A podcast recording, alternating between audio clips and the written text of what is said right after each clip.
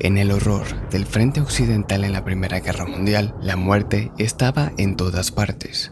El estrés emocional, el pesimismo, la baja moral y el ambiente dentro de las trincheras y el campo de batalla crearon las condiciones perfectas para que las historias de lo paranormal se hicieran presente en ambos lados del conflicto. Desde ejércitos de ángeles hasta visiones espectrales de seres queridos en medio de la batalla, acompáñame hoy a explorar algunas de las increíbles historias paranormales de la Gran Guerra. Estás escuchando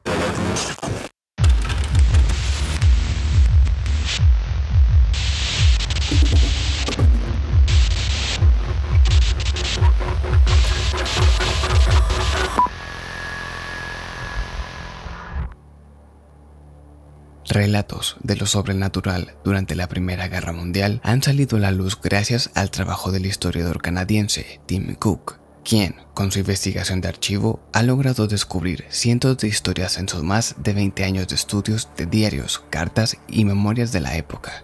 Mi intención con este episodio es compartirles algunas de estas historias, empezando por las que nos abren el panorama hacia lo sobrenatural, pasando después por las que son o se han vuelto leyenda, y terminando con una historia que nos permite dejar abierto el tema del próximo episodio, los Foo Fighters y el fenómeno ovni en la Segunda Guerra Mundial. Entre las cartas y memorias de la Primera Guerra hay quienes hablan de una presencia tranquilizadora, por ejemplo, Segundos después de ser enterrado vivo entre los cadáveres de sus compañeros por una explosión durante la batalla del Somme de 1916, el soldado Wallace Reed salió arrastrándose del suelo, descubriendo que el campo de batalla había quedado en silencio. En una carta a su madre, escribió, Esperé por algo, casi sin respirar.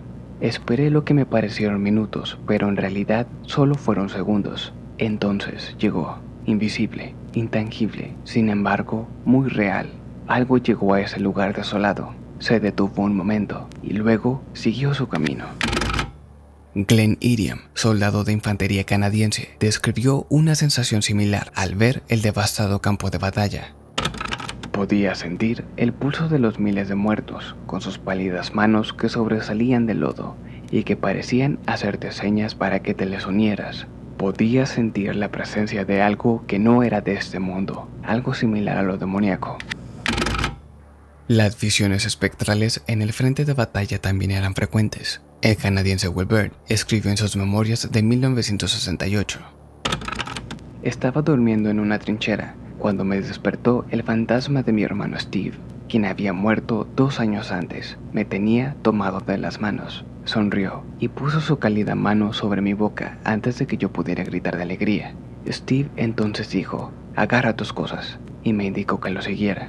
Caminamos hacia el campo de batalla y de repente desapareció.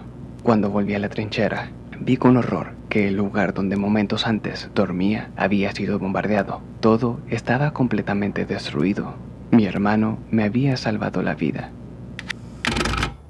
Una historia similar tuvo lugar en las trincheras de Ypres. La zona de Ypres, en Bélgica, fue testigo de algunos de los combates más violentos de la Gran Guerra, y en las sangrientas batallas que llevan el nombre de esta ciudad, las bajas de ambos ejércitos alcanzaron los cientos de miles. Para el 21 de diciembre de 1915, uno de los muchos que habían muerto en Ypres era un amigo anónimo del subteniente William Spade del tercer batallón regimiento de West Yorkshire. En una noche, a escasos días de la muerte de su amigo, Spade se encontraba sentado dentro de una trinchera poco iluminada, haciendo guardia, cuando de pronto vio entrar a su ya difunto compañero. Este lo miró a los ojos, luego apuntó hacia un lugar en el suelo de la trinchera y se desvaneció en el aire. La noche siguiente, Spade invitó a otro oficial a la trinchera para tener a un testigo más en caso de que el fantasma regresara. El fallecido soldado apareció una vez más y tras señalar un punto en el suelo de la trinchera, desapareció. De inmediato mandamos cavar un agujero en el lugar indicado. A metro y medio de profundidad, las palas abrieron paso hacia un estrecho túnel que pasaba por debajo de nosotros. Estaba lleno con explosivos cronometrados. Los alemanes los habían colocado. Los temporizadores aún tenían 13 horas en el reloj, tiempo suficiente para desactivarlos y salvar a toda nuestra unidad. Igualmente, un soldado canadiense creía haber sido salvado por la aparición de su madre, a la cual le escribió una carta explicándole lo que vio. Una noche, mientras transportaba bombas, me vi en la necesidad de ponerme encubierto, cuando de pronto, a unos 20 metros de mí, te vi mirando hacia mí, tan clara como el agua. De inmediato me arrastré hasta el lugar donde apareció tu visión, y en menos de lo que pensé, un proyectil alemán se estrelló en el lugar que acababa de dejar atrás. Si no hubiera sido por ti, seguramente me habían dado por muerto. Volverás a aparecer, ¿verdad, madre? La próxima vez que venga un proyectil. Para terminar esta ronda de historias, quiero compartir el relato de Robert Graves, quien además de poeta y académico fue un capitán en el ejército británico durante la Primera Guerra Mundial. Corporal Stare es una historia de miedo en verso que ocurre en Bethune, Francia, y que aparece en su libro de 1918, Fairies and Fusiliers, o Hadas y Fusileros en español. Increíblemente, la historia no se trata de una invención. Este poema es un relato de lo que según Graves fue un encuentro real con el mundo de los muertos. En junio, Graves y sus hombres disfrutaban de una noche de descanso tras una amarga y sangrienta campaña en Quincy, cerca de Bethune. Cinco hombres y siete platillos, lo mejor que el dinero en esas circunstancias podía comprar. Luego, a través de la ventana, de repente, insignia, listones y medallas completas, lo vimos caminar por la calle como un hombre vivo, al corporal Stair. Stair, asesinado el pasado mes de mayo en Festerburg, sorprendido mientras patrullaba cerca de la alambrada de los alemanes, descarrado horriblemente por el fuego de las ametralladoras, pero aquí se detuvo, saludó elegantemente, sonrió y luego desapareció como un soplo de viento, dejándonos con la boca abierta. Graves había conocido a Stair durante su servicio en los cuarteles de Gran Bretaña, y la última vez que lo vio con vida fue precisamente en Inglaterra, cuando Stair lo saludó de mano y le dijo, lo veré de nuevo en Francia, señor.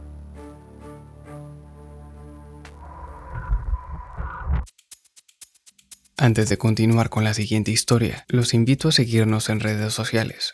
Ahora sí, continuamos.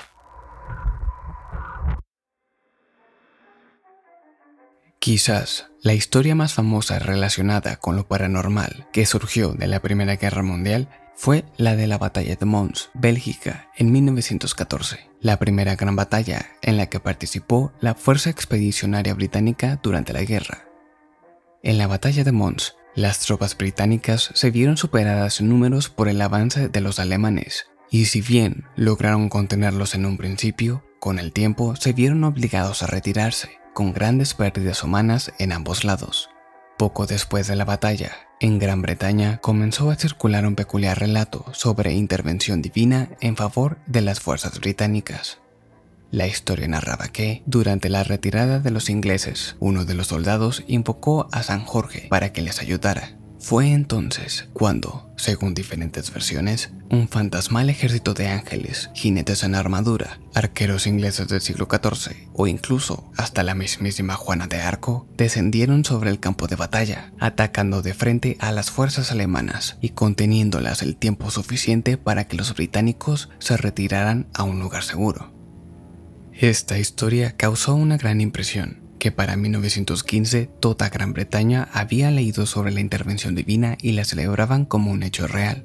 Sin embargo, investigadores apuntan a que la parte sobrenatural del relato se vio influenciada por el autor de novelas fantásticas Arthur Machen, quien en septiembre de 1914 publicó en un periódico londinense un cuento titulado The Bowman, en el cual Machen toma los rumores de la intervención divina en Mons y echa a volar su imaginación, contando una historia de un ejército de arqueros fantasmas de la batalla de Agincourt de 1415 que salvan a los acorralados soldados.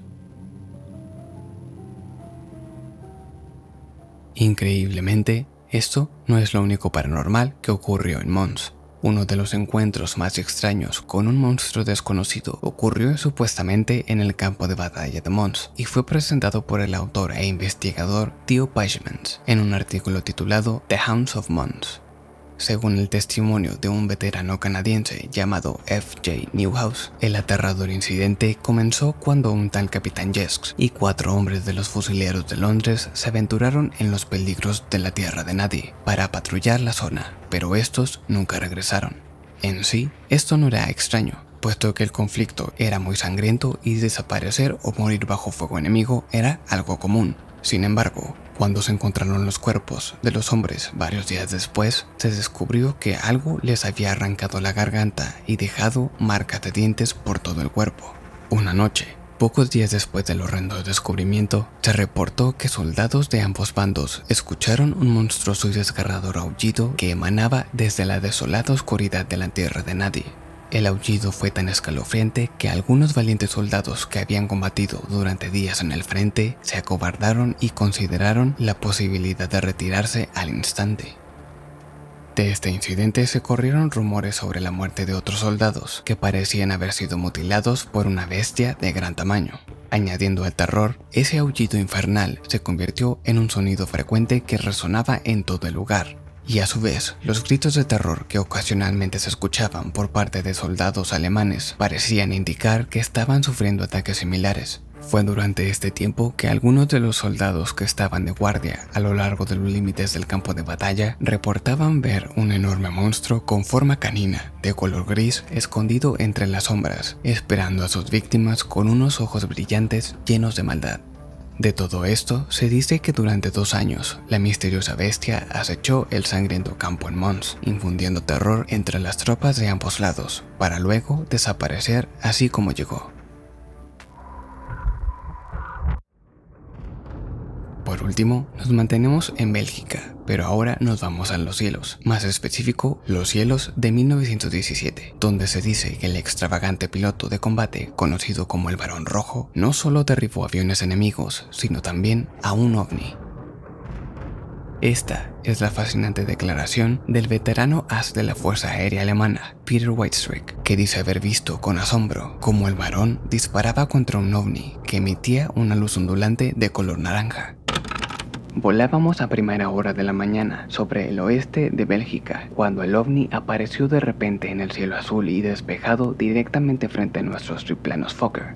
Estábamos asustados porque nunca habíamos visto nada parecido. Los Estados Unidos acababan de entrar en la guerra, así que asumimos que era algo que ellos habían enviado.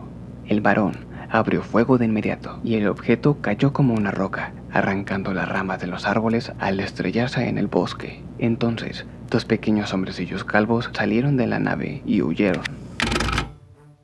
Whitestreak, durante la guerra, se quedó con la impresión de que esa reluciente nave plateada y ovalada era algún tipo de avión experimental inventado por el enemigo, hasta que los numerosos avistamientos de platillos voladores a finales de la década de 1940 lo convenció de que su compañero había derribado a una de esas naves espaciales de otro planeta. Y es en el cielo donde terminamos este episodio, ya que es ahí donde retomaremos el próximo episodio para explorar el fenómeno de los Foo Fighters. Y no, no estoy hablando de la banda de rock, sino de las extrañas luces voladoras que aparecían en los cielos peligrosos de la Segunda Guerra Mundial. Gracias por escuchar, nos vemos en el próximo episodio.